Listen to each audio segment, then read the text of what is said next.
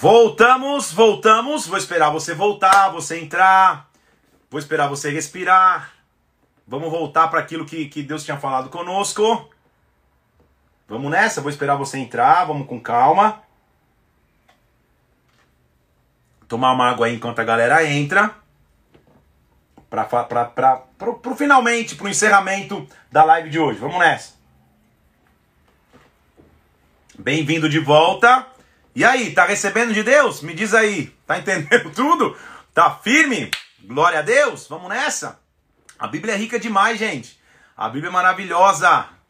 Dia 71 de 100. Quem disse que você não chegaria a 71 dias seguidos lendo a palavra de Deus? Isso já virou um hábito para você agora. Nunca mais você vai deixar de ler a Bíblia como você lia. Então vamos nessa? Vamos mergulhar naquilo que Deus tem pra gente hoje. Vou esperar um pouquinho mais o povo voltando para você respirar. A pessoa foi lá, já pôs um pouco mais de água no feijão, desligou o fogão. Só mais 15 minutinhos. Então, voltando àquilo que nós estávamos vendo, Daniel é a representação de alguém que, dentro de um ambiente profano, permanece santo ele estava na leva dos nobres que vieram para o cativeiro, mas dos nobres ele era a elite, dos nobres ele era nata.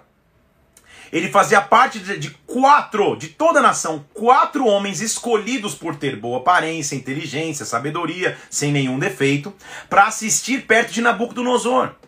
O preparo era tão grande para mudar a cultura que eles ficavam três anos só, só na boa comendo comida do, da mesa do rei, bebendo as iguarias do rei. Era só um preparo para depois, três anos depois, assumir posições de comando na Babilônia. Era, uma, era, uma, era um brainwash, era uma, era uma lavagem cerebral. Agora, Daniel, desde o começo, fala: Cara, eu não vou me corromper. Eu não vou comer dos manjares do rei da Babilônia. Pode dizer para o eunuco aí, que é o cara que, que, que, tem que cuidar de mim, que eu vou estar tá mais forte depois de tudo. Eu vou passar, faz o primeiro teste 10 dias aí, eu vou só comer produtos da terra legumes, tudo que a terra produz, os grãos, por isso que, se, que, que até hoje se estabelece é, em alguns locais o propósito de Daniel, que se chama jejum de Daniel, mas na verdade é o propósito de Daniel, o propósito dele de, de não se corromper. E Nabucodonosor tem um sonho, porque ele estava consagrado, ele tem uma resposta na Babilônia, que resposta que ninguém tem. É, Nabucodonosor eleva a barra de dificuldade e diz assim: Eu não quero só a interpretação do sonho, eu quero que você tenha a revelação do que eu sonhei e a interpretação. Daniel tem isso, e o sonho é basicamente é, uma, uma estátua dividida com a cabeça de ouro, com, com o peitoral de prata e com a cintura para baixo de bronze, mostrando força e imponência, mas vem uma mão que, sem auxílio, corta essa estátua.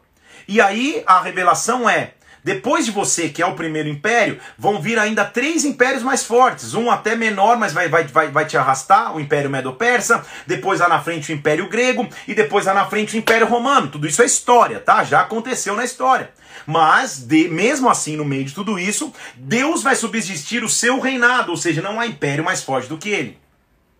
O que acontece? Nabucodonosor é o rei da Babilônia, gente. Babilônia é o local de moralidade, de culto pagão, de idolatria, ok? Ele, evidentemente, escuta de imediato e fala: Cara, você, o teu Deus é Deus, porque é impossível alguém ter, saber com tantos detalhes o meu sonho se não for um Deus que revela ele se prostra, eh, coloca Daniel como governador na Babilônia, Sadraque, Mesaque e Abednego, os amigos de Daniel, também colocam cargos de importância a pedido de Daniel, tudo parece ir bem. Só que Nabucodonosor não é Nabucodonosor, ele é o rei da Babilônia. Eu acho que ele começa a pensar e fala assim, cara, não é possível que a estátua que eu sonhei vai ser derrubada. Não, pelo contrário, eu vou mandar fazer essa estátua para que todo me, todos me adorem. Ele tenta fazer de maneira física aquilo que, que, que não poderia acontecer. Então ele constrói uma estátua e obriga todo mundo, ó, todo mundo que vê essa estátua tem que se curvar. Ao ver a estátua tem que se curvar para a estátua. Se não se curvar, vai ser jogado numa fornalha com fogo ardente. Era uma, era uma, era, era uma das maneiras de punição, ou uma, uma das piores maneiras de punição, de punição na Babilônia. Jogado numa fornalha com fogo ardente. Então pensa comigo isso. Naturalmente, o que acontece? Nós vamos ver primeiro o posicionamento de jovens que não querem se contaminar com, a, com o alimento da Babilônia, e o posicionamento agora de jovens que não se incomodam e não temem as pressões da Babilônia.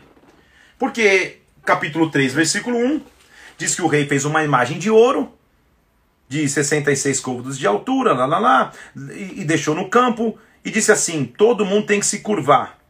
Quem não se curvar, versículo 6, será lançado na fornalha de fogo.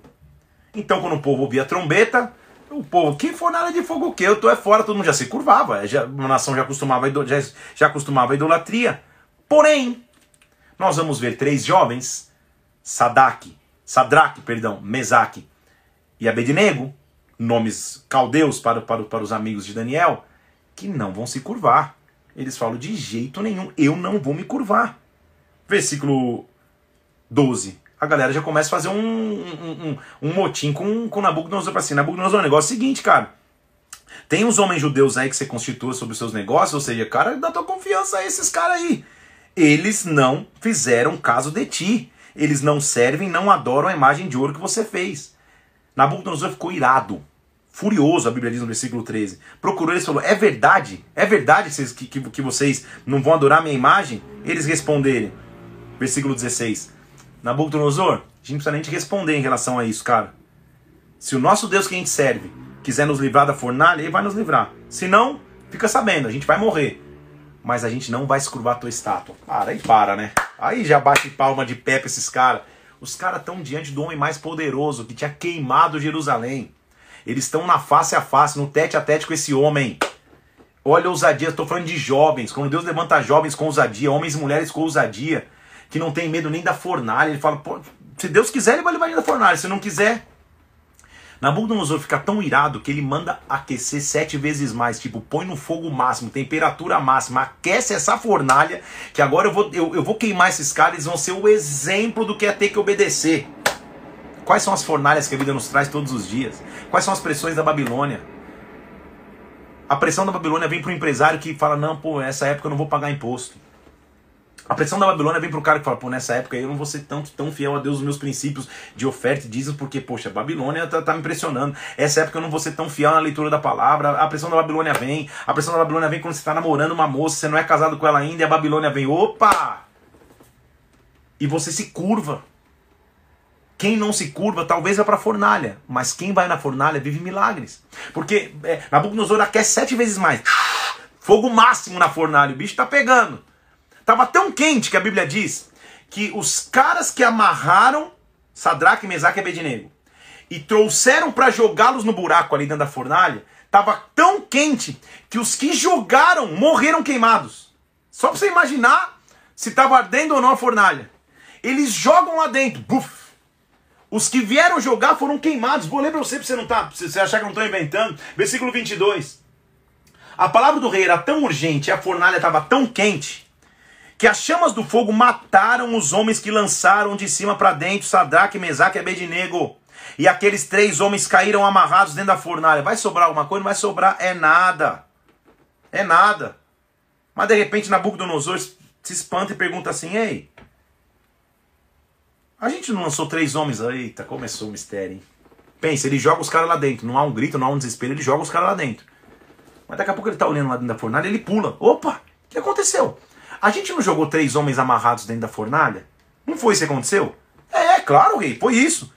Ele deve ter coçado o olho assim, versículo 25. Eu, porém, vejo quatro homens soltos. Calma aí. Eles foram jogados amarrados. Agora eles já estão soltos. Foram jogados três, agora tem quatro. Oh, meu Deus. Eles foram jogados, eles foram, eu vejo quatro homens soltos que andam passeando dentro do fogo sem nenhum dano. E o aspecto do quarto homem é semelhante ao filho dos deuses. Frase de hoje. Eu não estou sozinho, há um quarto homem na fornalha. Eita, meu Deus. Eita, é mistério, é sobrenatural. Dá até um arrepio de verdade. Sabe por quê? Eles foram jogados amarrados. Quando eles estão amarrados lá dentro, lançados lá dentro, imediatamente, ao invés do fogo quente queimar, o fogo, o fogo quente vira um lugar de festa, porque o próximo, o próximo relance de Nabucodonosor naqueles homens é: eles estão soltos, mas não estão sozinhos, eles estão desatados, mas não estão sozinhos. Há um quarto homem na fornalha, e o quarto homem tem um aspecto de deuses. Oh, meu Deus do céu, calma aí, tô dando um rajado, tô empolgado. O quarto homem tem aspecto de deuses. Então a Bíblia diz, gente, se você participar de um churrasquinho, você vai ficar cheirando fumaça. Imagina se chegar perto de uma fornalha. Mas a Bíblia diz assim, versículo 27: Então viram que o fogo não teve poder algum sobre os seus corpos, nem os seus cabelos foram chamuscados, nem os seus mantos se mudaram, nem cheiro de fogo tinha sobre eles, nem o cheiro do fogo, nem o cheiro da fumaça estava sobre eles. Porque falou Nabucodonosor então: Bendito seja o Deus de Sadraque, Mesaque e Abednego, porque enviou os seus anjos e livrou os seus servos da fornalha. Versículo 29. Não há Deus que possa livrar como este Deus. Aleluia, aleluia. Oh, meu Deus do céu. Deus é maravilhoso.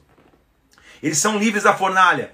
Frase de hoje de novo: Eu não estou sozinho. Há um quarto homem na fornalha. Você não está sozinho nos fogos da vida que você passa, nas dificuldades da vida que você, que, que você atravessa. Talvez a vida está te jogando amarrado dentro de uma fornalha para morrer queimado. Lá dentro da fornalha vai ter um quarto homem que tira os teus nós e te tira de lá de dentro em nome de Jesus Cristo. Amém? Só que eu estou falando de Nabucodonosor. Um cara que, que, que, que, não é cristão, ele conhece, teme a Deus, ele teme o poder de Deus, mas ele não é temente ao Senhor. Ele entende o que é Deus, mas ele não, não serve ao nosso Deus vivo, ok? Então, mais uma vez, ele para e fala assim: calma aí. A Babilônia é grande demais. A Babilônia é grande, que é isso?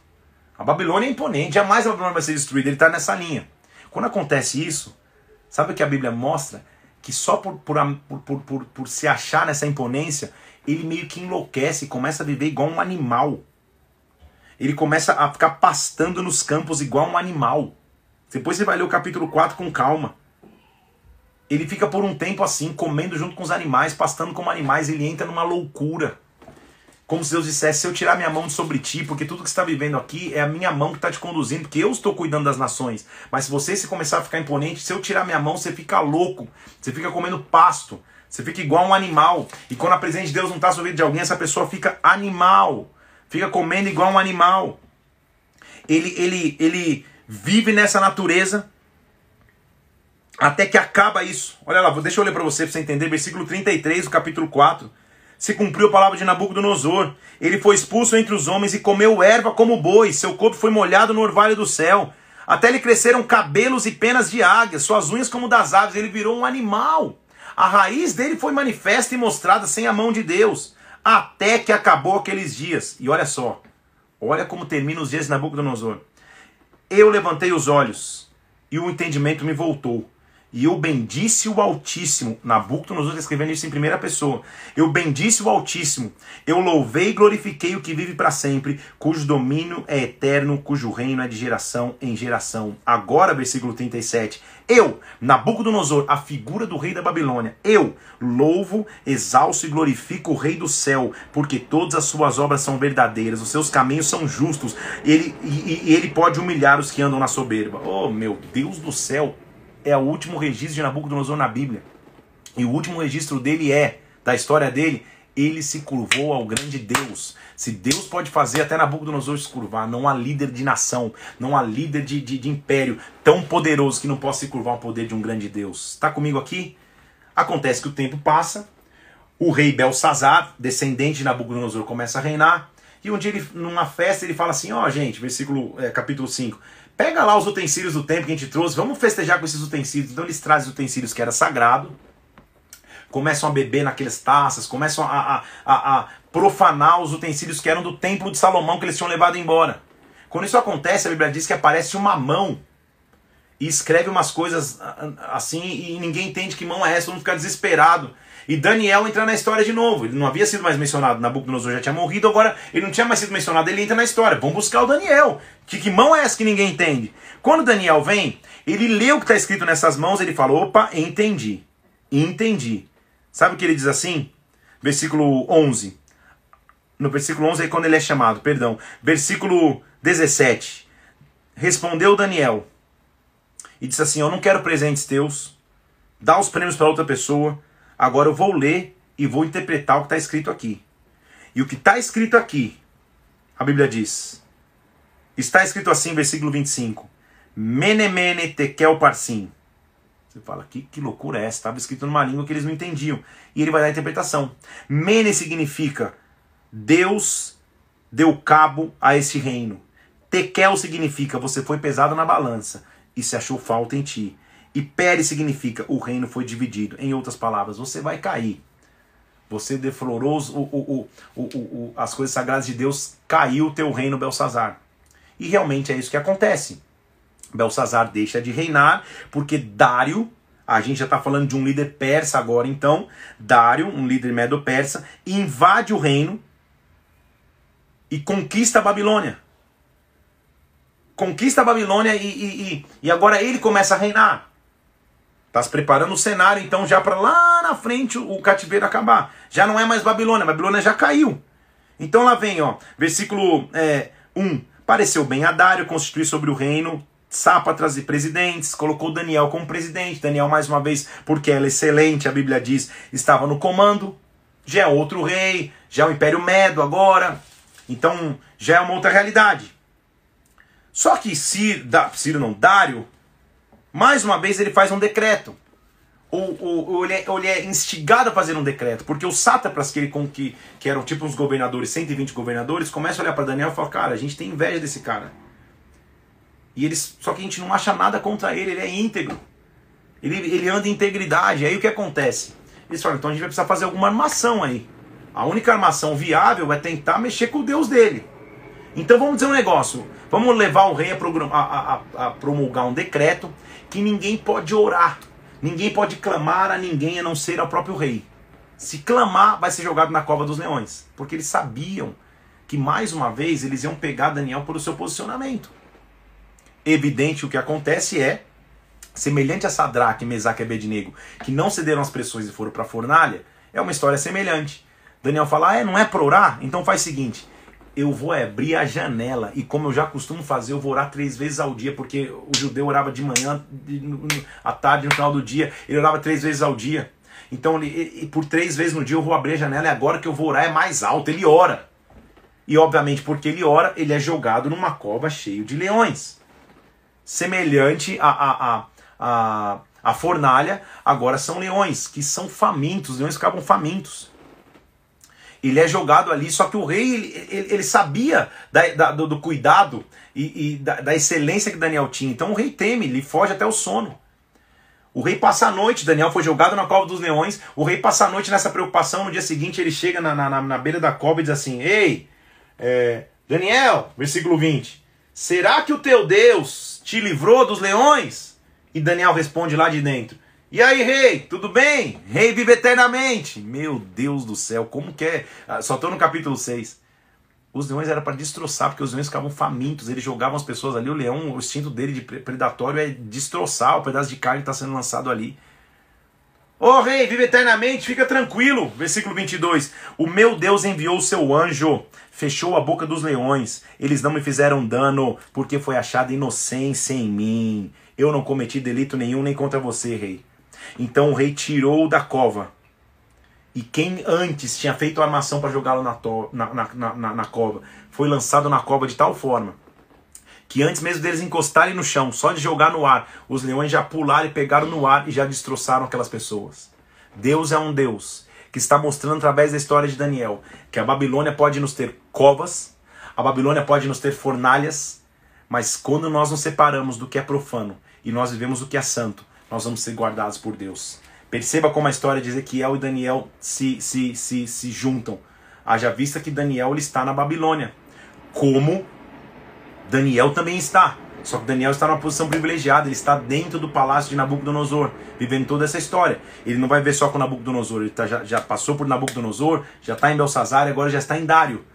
Amanhã, nossa leitura continua porque agora nós vamos entrar nas visões de Daniel. Então se prepara, porque nós vamos entender quais são as visões de Daniel e como essas visões falam de maneira apocalíptica, como essas, essas visões são, são, são relacionadas também aos tempos do fim. Tudo bem? Espero que hoje tenha sido um dia que você tenha conseguido acompanhar tudo. É, que, que hoje, sem dúvida, foi um dos dias que a gente teve que mergulhar mais profundo, mas é a Bíblia que exige, que exige isso.